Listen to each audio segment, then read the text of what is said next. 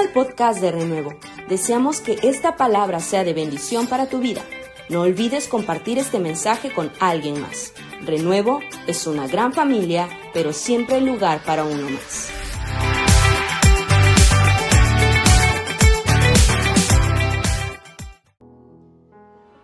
Así lo dice la palabra del Señor en número 6:24.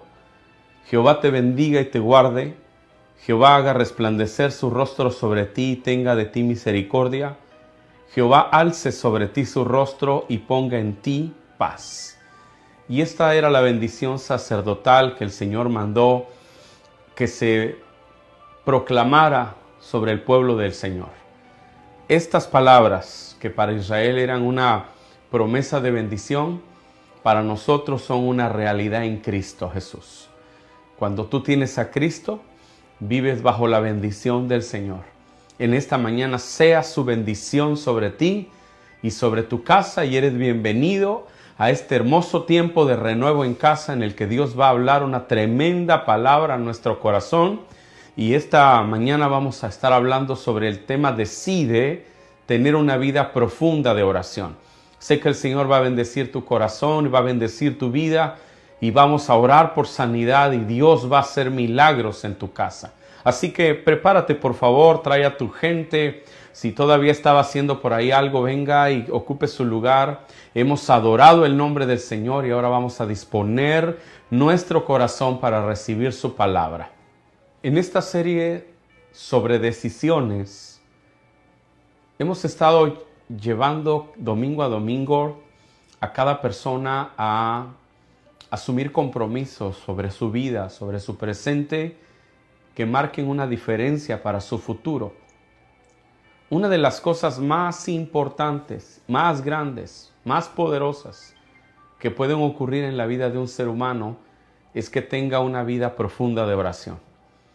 Si pudiéramos tomar a una persona común y corriente, llena quizás de problemas, de enfermedades, de pobreza, de crisis matrimonial, de problemas familiares, cualquier tipo de cosas, la pudiéramos tomar y la pudiéramos enseñar a orar. Esa simple cosa podría cambiar la vida de esta persona de manera drástica, profunda, y convertiría a este individuo en un individuo poderoso, victorioso, y con una visión tremenda de su futuro. ¿Es acaso la oración algo que puede cambiar nuestra vida? ¿Solo oran las personas que tienen problemas, que tienen dificultades? Casi siempre pensamos que la gente que ora es porque tiene una necesidad y viene con Dios con una lista como del súper donde dice necesito jabón, aceite, arroz, necesito latas, etcétera. Casi todos vemos la oración como una lista de cosas que pedimos a Dios. Pero decidir tener una vida profunda de oración va más allá de venir esporádicamente a pedirle cosas a Dios. El Señor Jesús, que tenía cielos abiertos, que es el Dios Todopoderoso hecho carne, tenía una vida de oración profunda. Él es nuestro modelo, Él es nuestro ejemplo. En Cristo Jesús tenemos el modelo de cómo se debe vivir la vida cristiana. Interesante que los discípulos no le dijeron enséñanos a sanar a los enfermos o enséñanos a un curso de homilética. No porque la homilética sea algo malo, pero ellos no pidieron eso. No pidieron, Señor, enséñanos a edificar templos. Pero hay algo que sí pidieron y la Biblia lo registra claramente. Dijeron, enséñanos a orar. Ahora, ellos como judíos nacieron en una cultura donde la oración es cosa de todos los días, es parte de la vida diaria, varias veces al día los judíos oran. Ellos no estaban diciendo nunca hemos orado, ellos estaban diciendo enséñanos a orar como tú oras, porque cuando Jesús oraba, él tenía respuestas y tenía milagros y Dios lo respaldaba de una manera evidente. La escritura dice en Marcos capítulo 1, verso 35, algo sobre un día cotidiano en la vida de Jesús. Levantándose muy de mañana, siendo aún muy oscuro, salió y se fue a un lugar desierto y allí oraba. Esa era la vida de Jesús. Sus discípulos lo veían levantarse y salir detrás de unos árboles o en lo espeso de los matorrales en la noche, en algún lugar. Él iba y oraba. Estaba allí varias horas, todavía no amanecía. Cuando él regresaba de ese lugar, él había estado varias horas orando. Pero entonces llegaba con el leproso y en unos cuantos segundos la lepra se iba. Llegaba con el paralítico y en unos segundos el paralítico se levantaba. Es decir, todas sus victorias se las obtenía en el tiempo de oración. Y cuando él iba a ministrar, eran cosas aparentemente simples, sencillas, pero eran gloriosas, eran milagrosas. Cosas tremendas ocurrían. A veces nosotros hacemos al revés. Nosotros pasamos horas enormes tratando de arreglar un problema y muy poquito tiempo orando por el problema. Pero Jesús nos enseñó que las victorias más grandes que un hombre puede tener se obtienen de rodillas. Nada más grande puede pasar en la vida de una persona que esta persona tenga una vida de oración. Muchos hemos vivido por años sin entender cuánto poder hay en la vida de oración. Y yo quiero decirle un secreto, y, y si usted lo escucha y lo quiere anotar, sería buena idea. Profundidad hace las cosas más fáciles. En la medida que usted está en la periferia de una relación, etcétera, las cosas serán más complicadas. Por ejemplo, hay parejas que nunca logran entenderse porque nunca profundizan, nunca abren su corazón para conocerse verdaderamente. Entonces esa relación no prospera porque profundidad hace las cosas más fáciles. Es el mismo caso con Dios. Hay personas que viven una relación muy lejana, van a la iglesia un día y después vuelven a los tres meses. De repente tienen una crisis y van a la iglesia.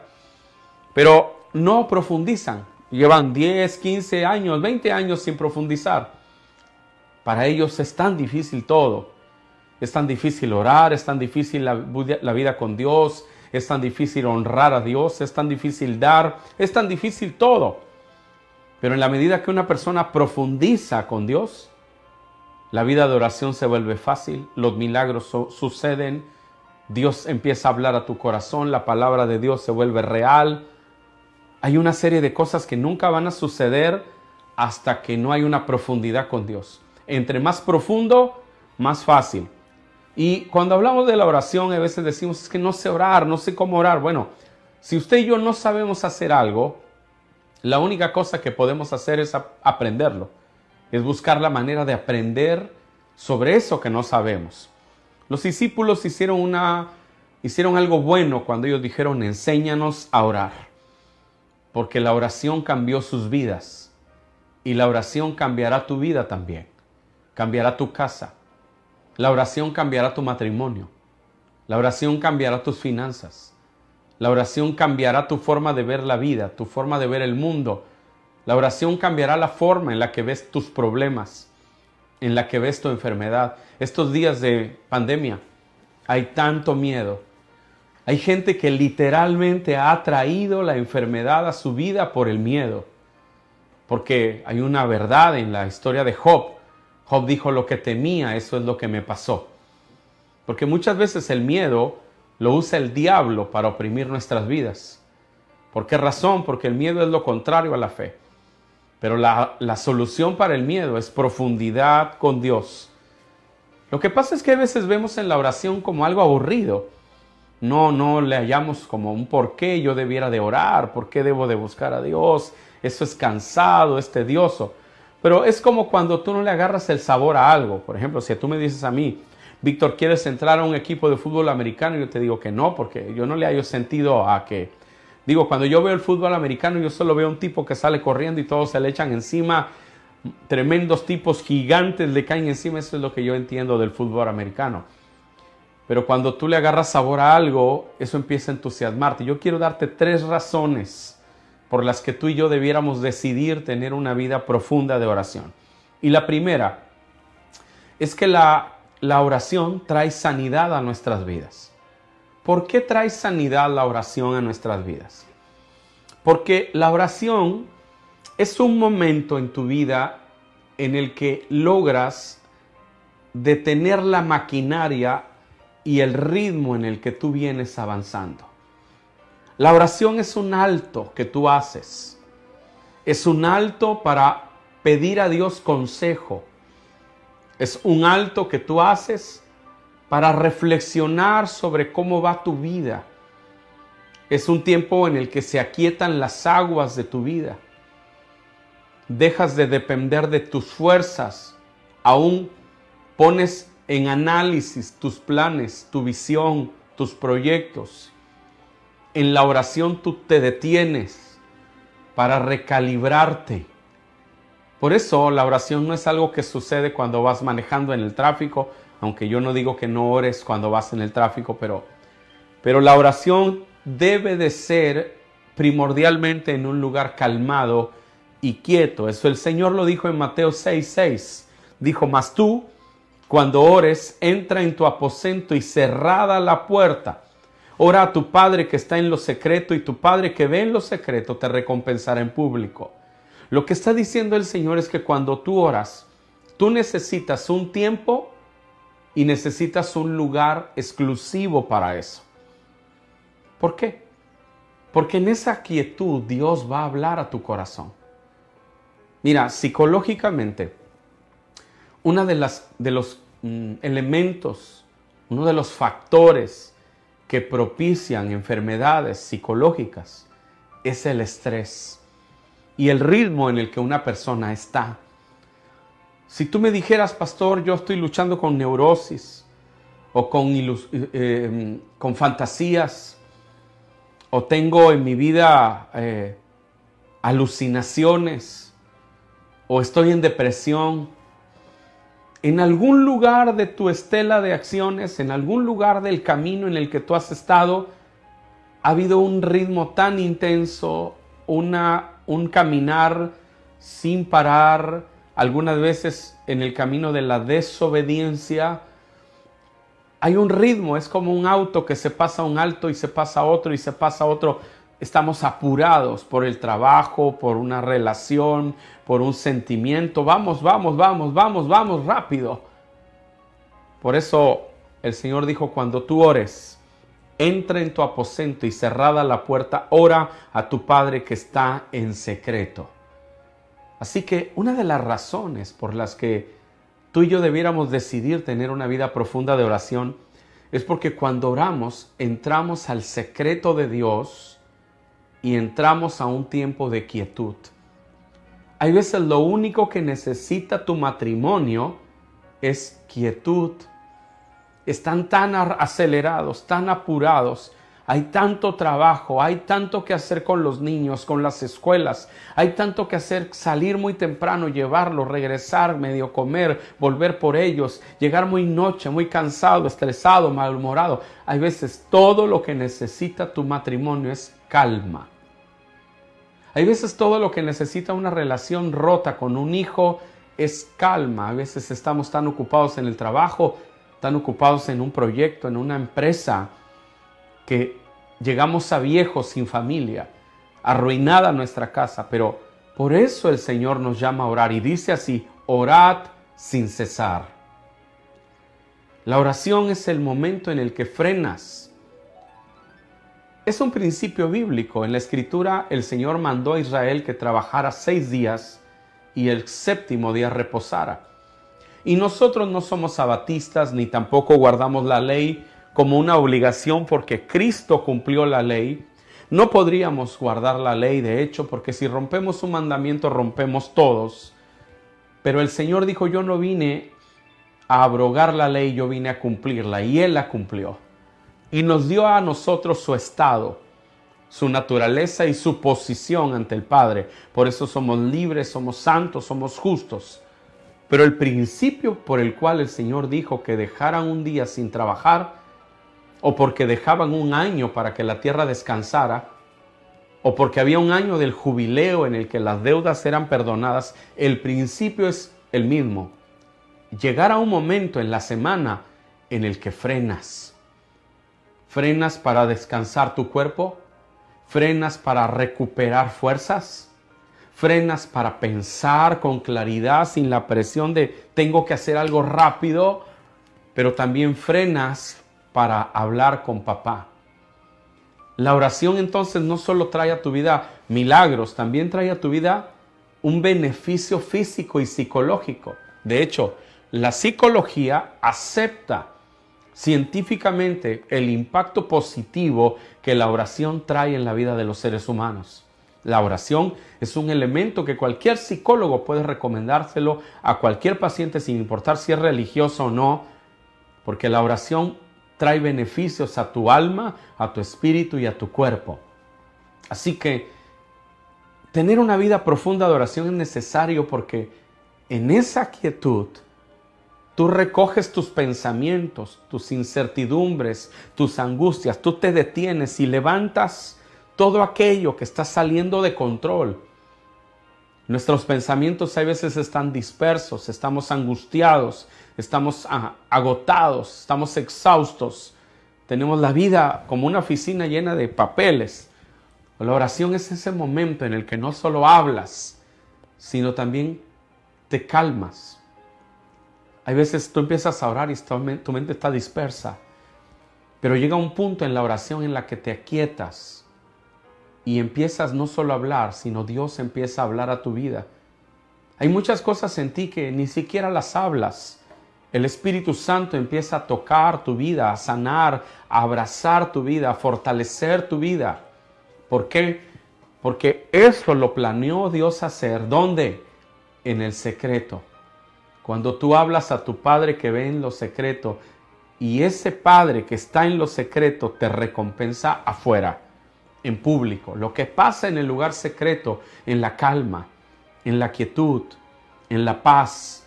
Así que tú necesitas un lugar y una hora quieta. Por eso Jesús se levantaba muy de mañana antes de que hubiera el ruido de la vida y hablaba con papá, hablaba a su padre y allí conquistaba las victorias más grandes. La escritura dice en el Salmo 46, 10, estad quietos y conoced que yo soy Dios Seré exaltado entre las naciones y enaltecido seré en la tierra. Estad quietos. Y en esa quietud tú conocerás a Dios. Así que ese es un beneficio que la oración te da. La paz. Mi paz os dejo, dijo el Señor. No la paz del mundo. La paz os dejo, mi paz os doy. No como el mundo os la da, yo las doy.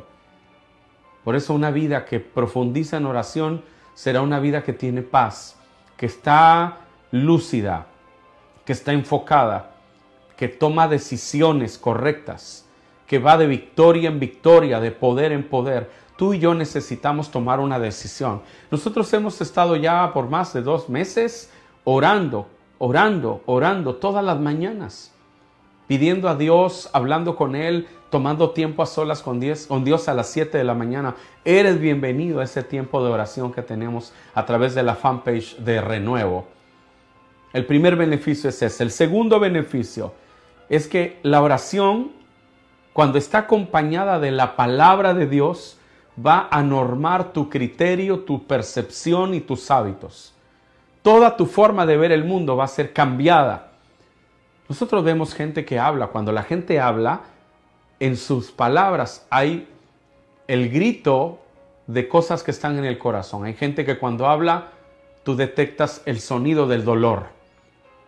O cuando habla, detectas el sonido de la herida, de la amargura. Habla, detectas el sonido de la incredulidad en sus palabras. Algunos ni nos damos cuenta cuando hablamos todo lo que el sonido de, detrás de las palabras va gritando. Entonces, cuando tú y yo oramos acompañados de la escritura, en nuestra vida sucede que la palabra empieza a normar en nosotros nuestro criterio, nuestra percepción de la vida y también nuestros hábitos. La única forma de ser verdaderamente fructíferos es que tú conozcas la palabra. La escritura dice en el Salmo 1, Bienaventurado el varón que no anduvo en consejo de malos, ni estuvo en camino de pecadores, ni en silla de escarnecedores se ha sentado, sino que en la ley de Jehová está su delicia, y en su ley medita de día y de noche, la gente que está en la palabra. Dice, será como árbol plantado junto a corrientes de aguas. Número uno, da su fruto a su tiempo. Número dos, y todo lo que hace prosperará. En la Biblia, el río, el agua, simboliza, simboliza muchas veces al Espíritu Santo pero otras veces simboliza el poder de la palabra de Dios. Pablo le dijo a los efesios que eran lavados, purificados por el lavamiento de agua de la palabra de Dios.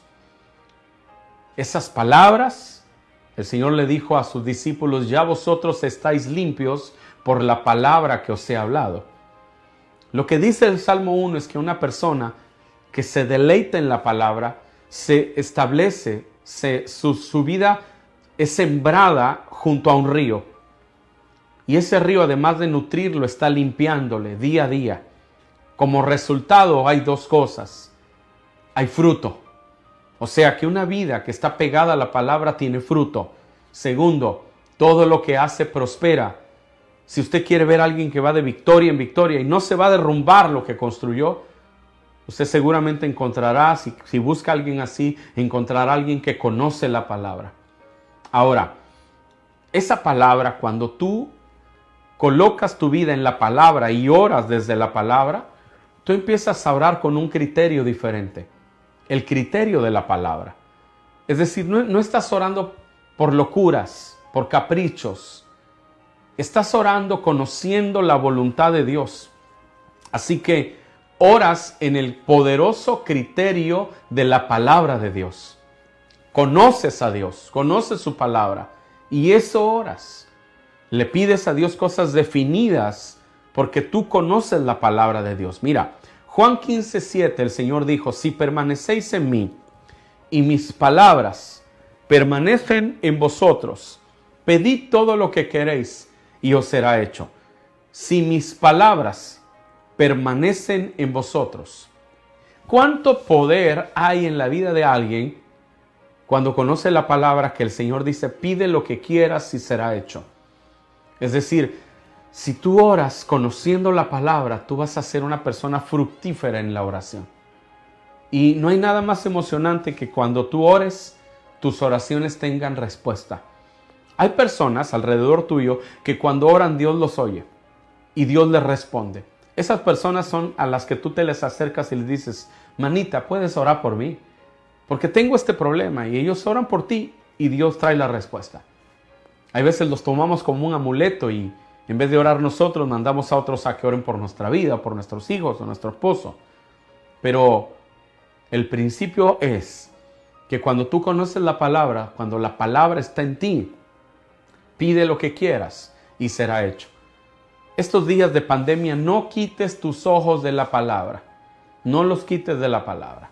Tienes una crisis, estás en problemas, estás enfermo, tú puedes empezar a mirar tu problema, puedes mirar lo grande de la enfermedad, lo que dice la gente que está pasando, que se van a morir, que va a haber mucha necesidad.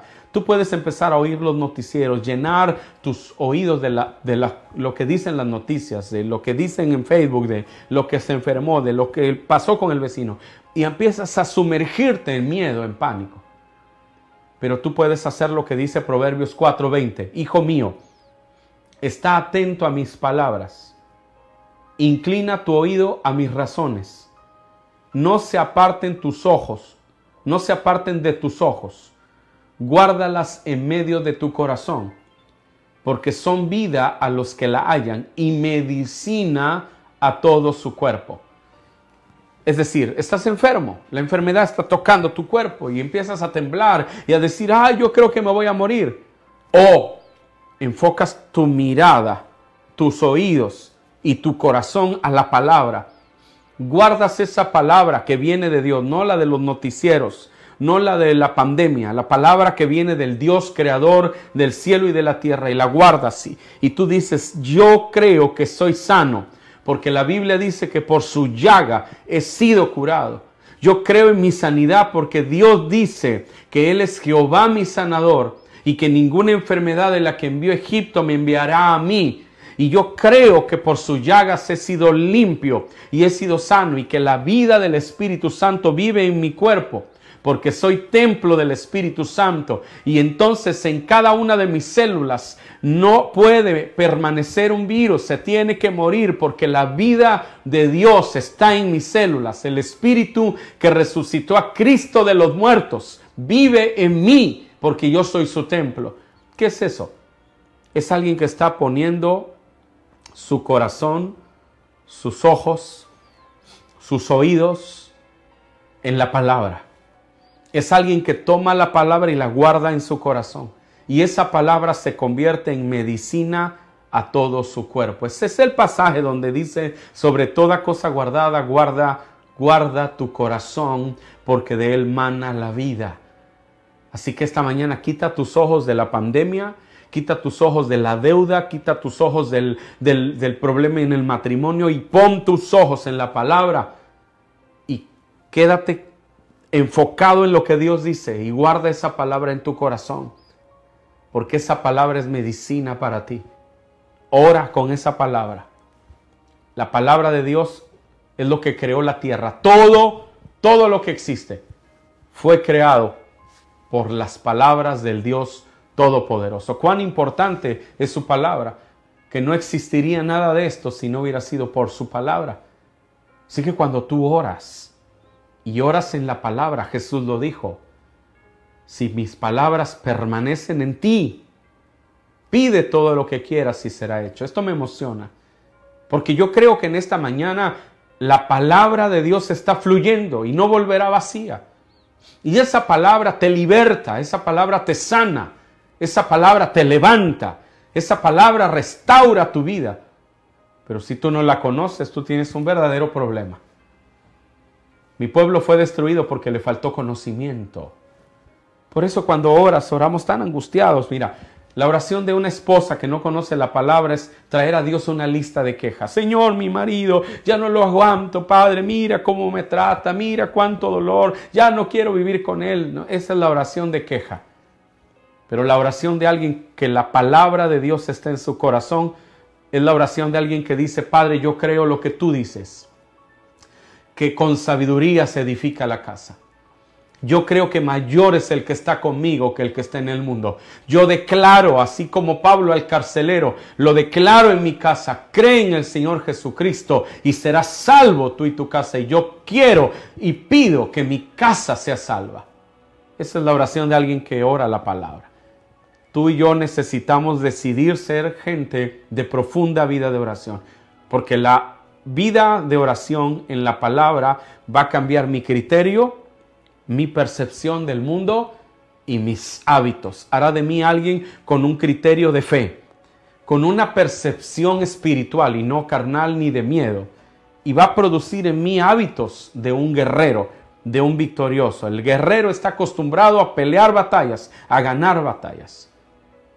La profundidad en la oración va a producir en mí quietud, paz, recalibrarme, retomar fuerzas, evaluar mis pasos, dejar que Dios me renueve, va a traer sanidad psicológica, emocional, espiritual a mi vida. Y número tres, la oración nos va a llevar a amar la voluntad de Dios. Jesús nos enseñó a orar así, hágase tu voluntad, hágase tu voluntad. Una gran cantidad de cristianos cuando oran no están diciendo hágase tu voluntad, están diciendo esta es mi voluntad y quiero que tú me ayudes. Muy pocas veces nos gusta decirle a Dios, Señor, será tu voluntad, porque nos da miedo que Dios desbarate nuestros planes, pero el Señor Jesús nos enseñó a orar así, hágase tu voluntad. Usted y yo vamos a empezar a ver oraciones contestadas cuando nuestra vida está centrada en la voluntad de Dios. No hay un lugar mejor para vivir que en la voluntad de Dios. Cuando nos salimos de su voluntad, amado, es como que queremos forzar, queremos meter nuestra vida por una puerta donde no cabemos. Es querer sacar un tornillo con una cuchara. Es forzar, es querer ponerle llantas cuadradas a un coche Em, es, es, obstinación, a veces es rebeldía. Pero la oración va a producir en tu vida que tú gradualmente vas a empezar a dejar esos deseos esas declaraciones o esos decretos caprichosos para empezar a proclamar la voluntad de Dios en tu vida. Primera de Juan 5:14 dice esto, este es un pasaje que a mí me ha cambiado la vida. Dice, y esta es la confianza que tenemos en Él, que si pedimos alguna cosa conforme a su voluntad, Él nos oye. Qué poderosa y qué contundente declaración. Si pedimos alguna cosa conforme a su voluntad, Él nos oye. Y luego dice, y si sabemos que Él nos oye en cualquiera cosa que pidamos, sabemos que tenemos las peticiones que le hayamos hecho. Así que lo mejor que puede pasarle a una persona es que logre amar la voluntad de Dios. ¿Cuántos errores, cuánto dolor, cuánto quebranto pasa en la vida de nosotros cuando no aprendemos a amar la voluntad de Dios? Qué dura es la vida. Hay veces establecemos relaciones sentimentales que nunca estuvieron en la voluntad de Dios y solo nos destruyeron, nos lastimaron. Es dura la voluntad de Dios para muchos, pero es más dura vivir la vida fuera de la voluntad de Dios.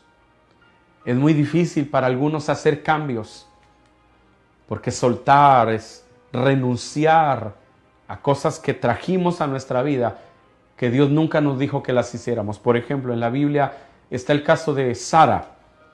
Sara ve que no puede tener hijos y se desespera. Y le dice a Abraham que tome a su esclava por mujer y tenga un hijo con ella.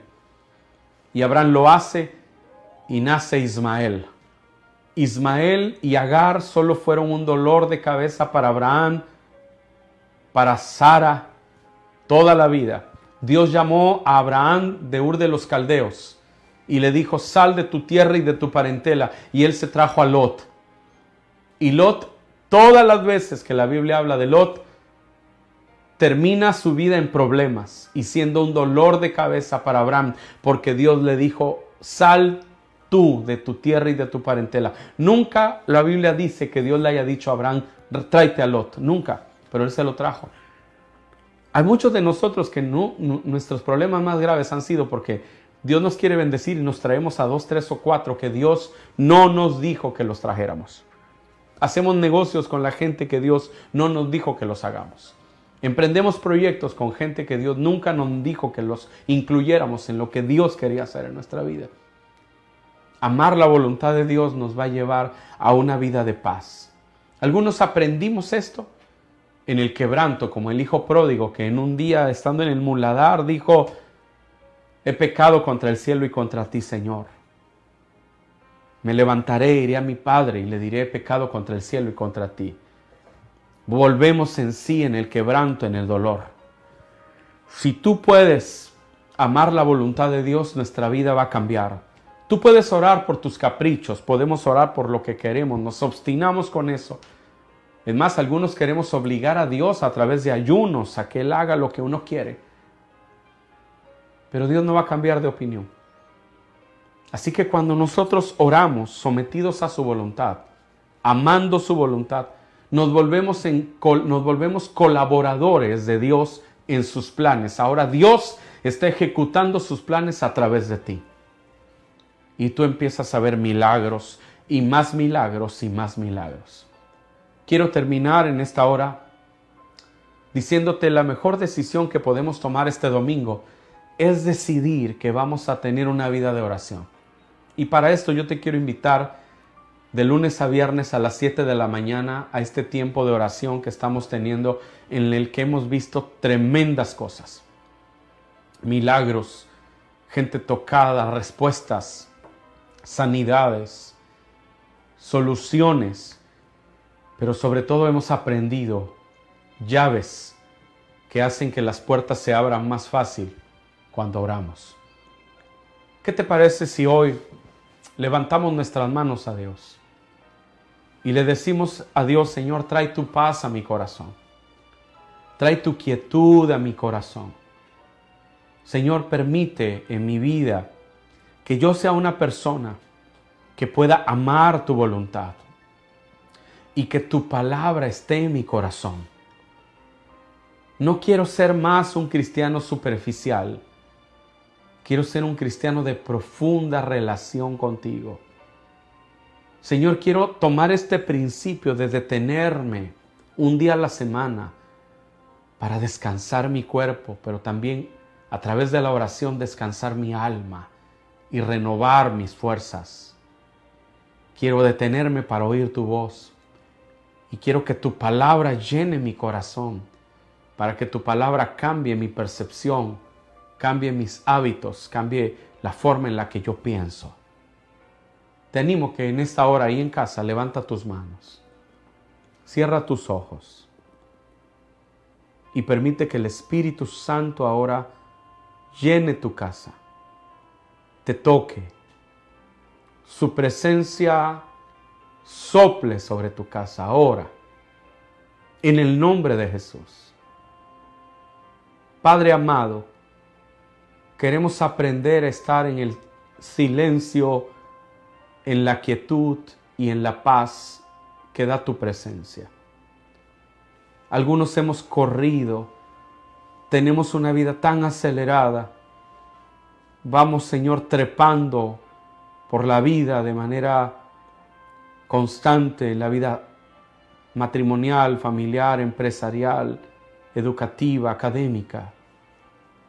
Nuestra vida va tan rápido que no nos hemos dado cuenta cuán débiles estamos, cuántas cosas se han dañado en el camino.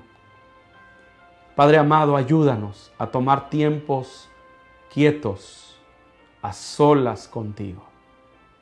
Esta misma hora trae tu paz a cada corazón, la quietud que trae tu presencia como a Elías, que estaba en un tiempo de gran movimiento, pero tú le hablaste a través de un silbo apacible, del sonido quieto de tu presencia. Así trae sobre la vida de tus hijos ahora esta paz, esta quietud, Señor, este descanso en tu presencia. Mira, Señor, aquel que ha vivido tan angustiado, tan estresado al grado que está enfermo psicológicamente. Quita, Señor, toda obra de enfermedad en la mente, toda depresión, toda alucinación, toda irritabilidad, toda conducta enferma. En el nombre de Jesús y ahora, sana, sana el alma de tu pueblo, salma el corazón, sana ese corazón, llena ese corazón con tu presencia. Sana, Señor, el alma angustiada. En el nombre de Jesús. Pon de tu paz en los corazones. Señor, toda alma angustiada y hambrienta sea sanada por ti. Padre, algunos hemos caminado fuera de tu voluntad y nuestra alma se enfermó. Está cargada de condenación, cargada de miedo, cargada, Señor, de culpa por el pecado, por la desobediencia, tenemos miedo. Pero yo te pido que hoy tu poder y tu sangre limpien los corazones y toda carga caiga y venga la paz que solo tú puedes dar. Esa paz que produce tu perdón. El perdón tuyo trae paz, trae libertad, trae fuerzas nuevas. En el nombre de Jesús, Señor. Amado Padre Celestial, que seamos personas de tu palabra. Ayúdanos a, a buscar tu palabra hasta que tu palabra transforme nuestro criterio, nuestra percepción, nuestros hábitos y veamos la vida diferente. Entremos cada semana a la sociedad, a la labor con una visión de guerreros, de victoriosos. Y Señor, que amemos tu voluntad. El hacer tu voluntad, oh Dios, me ha agradado. Esa es la palabra de Jesús ante la cruz. Padre, que aprendamos que nuestros planes no son mejores que los tuyos y que tú nos llevas a tu voluntad porque tu voluntad siempre es mejor que la nuestra. Sácanos de cualquier relación que no vino de ti. Sácanos de cualquier territorio que no vino de ti. Enfócanos en tu palabra y que se llene nuestro corazón de ti para ir en pos de tu voluntad perfecta. Te damos gracias por tu pueblo. Los bendecimos ahora. Y hablamos sanidad, pues por tu llaga hemos sido curados. En el nombre de Jesús. Amén.